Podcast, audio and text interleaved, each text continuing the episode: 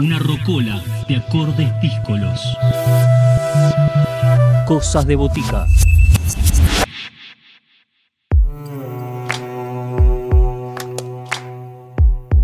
En Cosas de Botica estamos de presentación de segundos trabajos.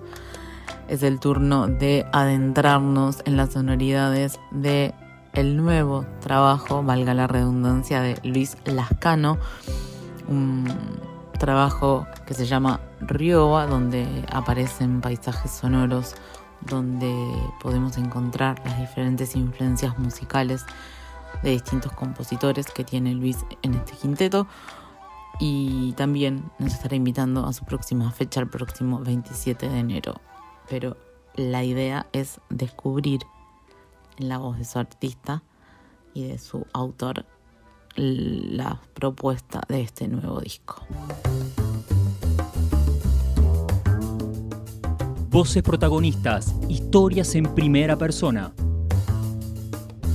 Cosas de botica. Cosas de botica.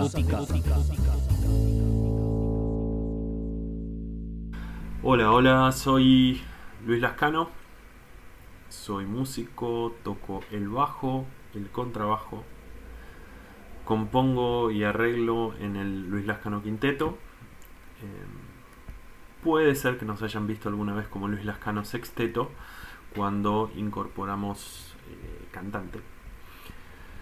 Soy de Capital, zona de colegiales, eh, y comencé con la música entre los 8 o 9 años como, como, estudiante de guitarra. Eh, estudié un tiempo un poco de clásico, un poco de, música pop que me gustaba también. Eh, y con el correr del tiempo me fui pasando al bajo, ya alrededor de los 14, 15 años, en, etapa de, de, la secundaria. Eh, pude ser parte de mi primera banda y ya tocando el bajo. Eh, y ya con el tiempo, alrededor de los 20, me pasé al, contrabajo eh, o lo seguí utilizando paralelamente al, bajo eléctrico. Con el proyecto estamos eh, presentando el disco Rioba, recientemente salido, el 10 de diciembre del año pasado. Eh, hacemos música de raíz latinoamericana, sudamericana con una unión muy fuerte, una fusión muy fuerte con, el, con la música improvisada y el, jazz eh, mayormente. Al proyecto lo integran Emiliano Dinardo en piano, Julián López de Muro en trompeta, eh, Santiago Curchan en saxos y flauta. Eh, también está Santi Hernández, Santiago Hernández en batería y percusión. Y como cantante invitada tenemos a Paulina Torres, que canta un tema en el disco y eh, en vivo generalmente reversiona temas del disco anterior. Eh, me sumo yo también, eh, Luis Lascano, en bajo y contrabajo. Me gustaría comenzar con el tema que abre el disco. El tema se llama La urgencia y la vagancia. Es el primer tema de Rioba. Em, y lo grabé en New Jersey, eh, en el estudio de Luis Baquet. Él es un ingeniero que vive hace como 10 años en, Nueva York y en, New Jersey. Eh, y que ha grabado muchísimos artistas aquí en, Argentina también. Eh, como dato anecdótico, el, el, tema yo había llegado un par de días antes del estudio, de llegar al estudio, tenía pensado que el tema sea cantado, tenía una letra preparada, en fin. Eh, pero cuando me confirmó el trompetista, eh, Kirk Nafke, como que deshice un poco el arreglo y pensé en, en hacerlo, eh, en hacerlo con, con, él tocando la melodía. Y me quedé muy contento, muy conforme, muy lindo quedó. Em, y lo otro que también es interesante es que lo, lo, lo pudimos grabar con, la, con parte de la banda eh, que grabó el primer disco, que originalmente lo grabé en eh, Nueva York también. Eh, los músicos son Emilio Teubal en piano, Ignacio Rivas Vixio en batería, el mencionado Kirk Nafke en, en, trompeta. Y a ellos se sumaron Mark McIntyre en guitarra y Jim Piela en saxo tenor. Y yo en bajo eléctrico.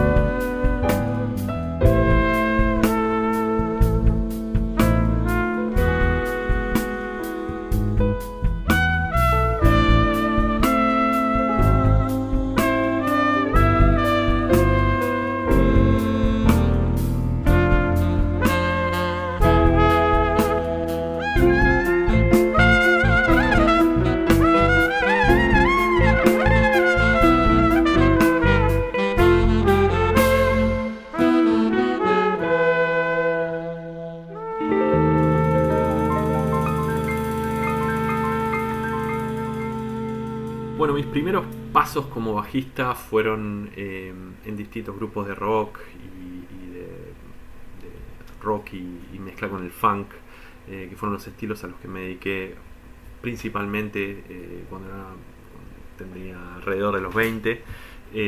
cuando me empecé a interesar más por la música folclórica y el jazz, alrededor de mis 25, ahí me incorporé a distintos proyectos. cuando tuve la chance de mudarme a Estados Unidos y vivir ahí, eh, fui parte de, distintos grupos de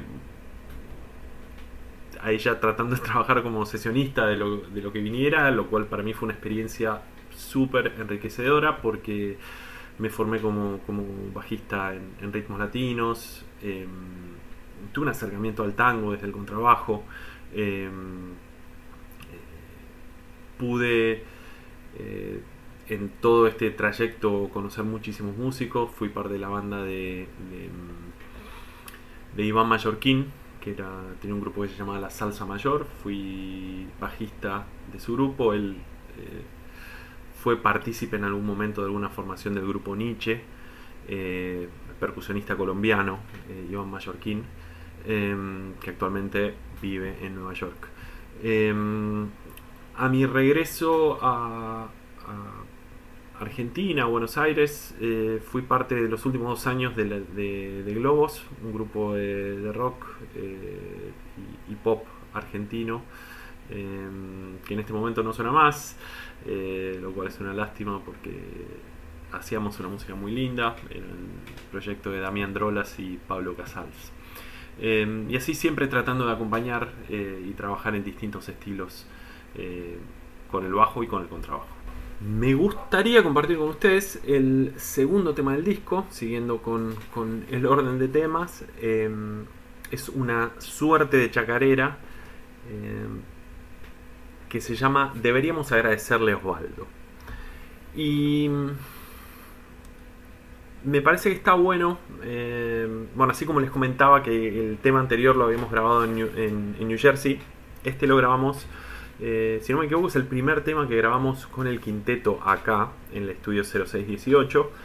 Em, y, me parece que está bueno porque eh, lo grabamos eh, tocando, tocando todos juntos, sin, sin, músicos invitados, sin em, sobregrabaciones. Hay, hay un par de instrumentos sobregrabados en, áreas muy, muy puntuales, pero se podría decir que el sonido del tema eh, salió de, la interacción de, todos nosotros tocando al mismo tiempo. Em, y me parece que también es una buena referencia para quienes no, nos hayan podido venir a ver en vivo todavía. Em, para que puedan saber cómo es el, sonido del grupo eh, del quinteto eh, en vivo, ¿no es cierto? Así que me parece que es, que, es interesante eh, por eso y espero que les guste el tema. Eh, aquí les dejo. Deberíamos agradecerle a Osvaldo.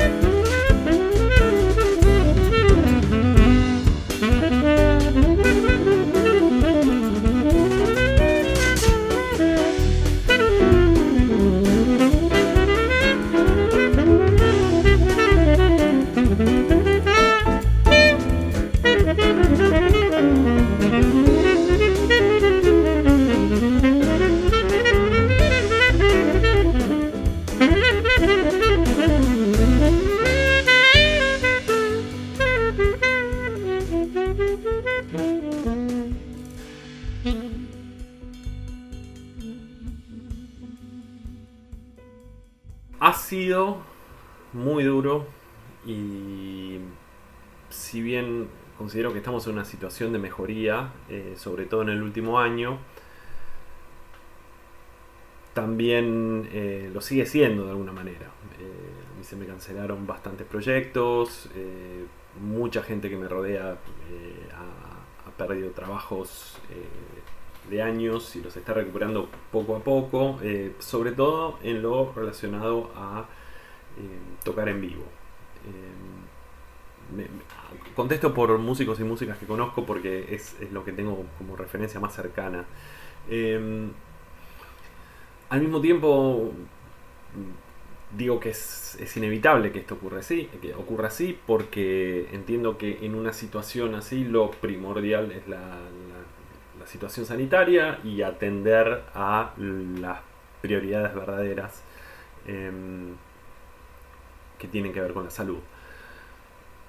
Si tuviera que señalar algo positivo, eh, es que sentí que hubo un, compañerismo entre colegas eh, a nivel, desde el principio, digamos, pero a distintos niveles, eh, ya sea desde grabar cosas nuevas, hacer colaboraciones, eh, cuando se empezó a abrir un poquito, tratar de pasar la voz en lo que hacía a, lugares que ofrecían posibilidades de, tocar por- en un principio en dúo o en trío.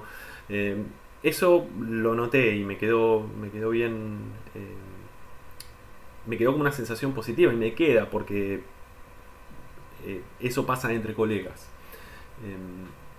Pero sí, un poco, sobre todo atravesando esta ola de estos momentos, me queda pensar qué es lo que se viene adelante. Esperemos pensar positivamente y que todo va a seguir mejorando. ¿no?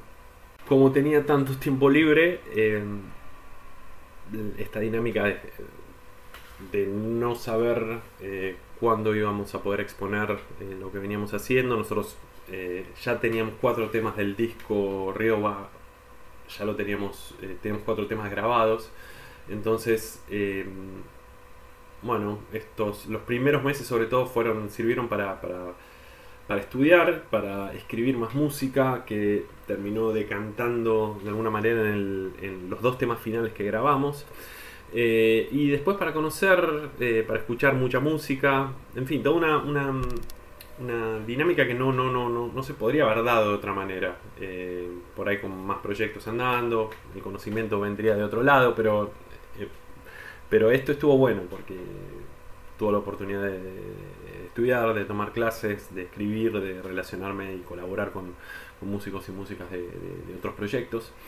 Em, y el año eh, arranca prometedor con una fecha el 27 de enero en Borges, con la presentación oficial del disco el 19 de marzo eh, en Jaguar y con la intención de tocar al menos un par de veces por mes, tratando de, seguir trabajando como banda y ganar eh, horas de escenario con la banda. Eh, siento que cada vez que tocamos eh, nos vamos conociendo más, vamos sonando más afianzados entre nosotros y con un conocimiento y una y, un apego a la música que estamos haciendo que es que, que la verdad muestra una evolución, o al menos una evolución que a mí me gusta. Em, así que la idea es, seguir conociendo escenarios nuevos o conociendo gente nueva en escenarios que ya hayamos visitado en la ciudad y en, en, donde nos llamen. Les quiero presentar Ya es hora, que es el cuarto tema del disco Rioba y que me la, experiencia de grabarlo me propuso, o me propuse de alguna manera, y le propuse a, Paulina un ejercicio particular. En el disco anterior yo había hecho la letra de todo, me había preocupado que esté bien acentuado y trabajar la métrica y, en este caso fue ofrecerle a ella un contexto armónico, decirle, bueno, por ahí o no puedo o no tengo ganas en este momento de terminar todo yo, de hacer todo yo, y por ahí estaría bueno que eh, a ver qué te pasa a vos con esto. Y el contexto armónico no era fácil y era para ella fue lo, resolvió con muchísimo profesionalismo y con, eh, y con mucho trabajo. Y el resultado fue, eh, a mí me dejó muy, muy, muy contento. pero lo curioso de todo esto es que yo sin darle pautas, porque la idea era no darle muchas pautas de lo que tenía que decir en la letra, ella tomó mi actitud de dejar delegar un poco y de, darle em, y darle pasarle la posta a ella la tomó como como como un, mensaje que de alguna forma se, trata de, reflejar atreverse a hacer cosas que uno no hace asiduamente.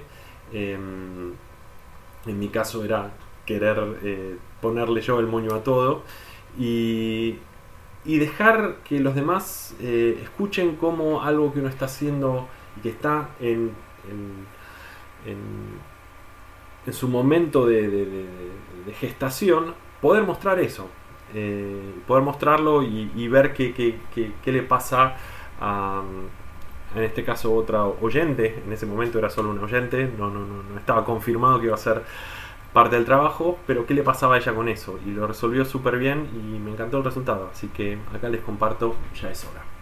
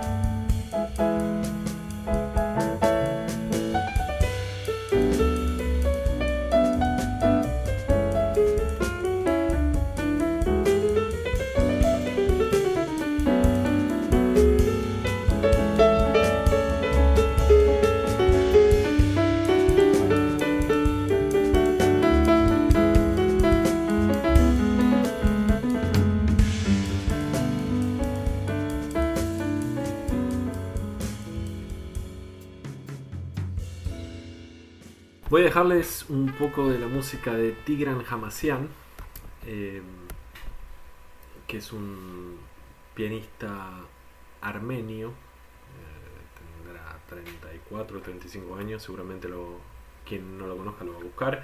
Eh, ¿Por qué? Bueno, eh, un poco lo que les hablaba cuando describía el proyecto que hacemos nosotros es, eh, hablar un poquito de la fusión. Y lo que a mí más me, me, gusta, más allá de todo su virtuosismo, y ya eh, notarán que toca, compone, canta, particularmente en este tema, eh, me gusta cómo él puede aunar el mundo de, la tradición armenia y de Medio Oriente en general, eh, aplicada desde lo armónico y melódico, con eh, un- una utilización del lenguaje pianístico y grupal de- del jazz. Eh, y hacerlo sin que suene forzado o sin que suene eh, que se está apropiando de un lenguaje o del otro. eh, y para mí eso es, es, es lindísimo y es uno de los desafíos más grandes que más allá de gustos eh, uno pueda llegar a tener. El tema se llama eh, Song eh, for Melak and Rafik, eh, o canción para Melak y Rafik, eh, del disco Mokrut del 2015. Eh, como les dije, él ahí canta, compone y toca, lo acompañan en esta banda también Areni Agbabian, un montón de yaceros conocidos, Ben Wendell en saxo, Chris Tordini en, contrabajo, Nate Wood en batería, toca Tigran, teclados, piano y sintetizador y hace muchísimas de las voces eh, principales y las voces de coros. Así que aquí les dejo a Tigran para que disfruten y seguramente mucho.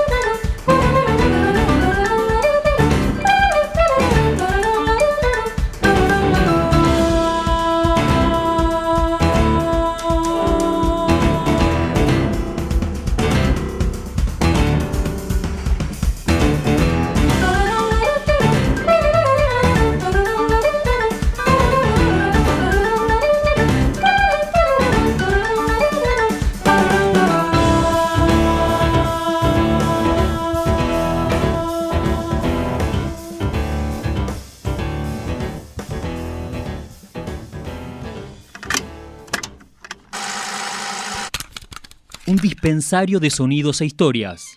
Cosas de botica.